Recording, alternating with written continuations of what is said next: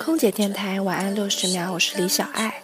下面这段话是我一个朋友发在朋友圈里的，我觉得特别有道理。那些年怎样都拧巴着、揪裹着的事儿，怎么突然就懂了？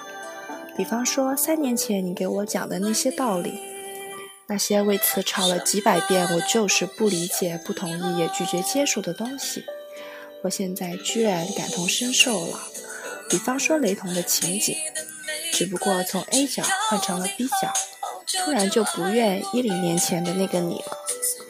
某个夜凉覆水，某次行你香调，某句无心之言，就突然开窍了，然后就终于明白，懂比爱重要，或者说比那些假爱之名进行的道德约束重要。我是李小爱，我在杭州，祝您。晚安。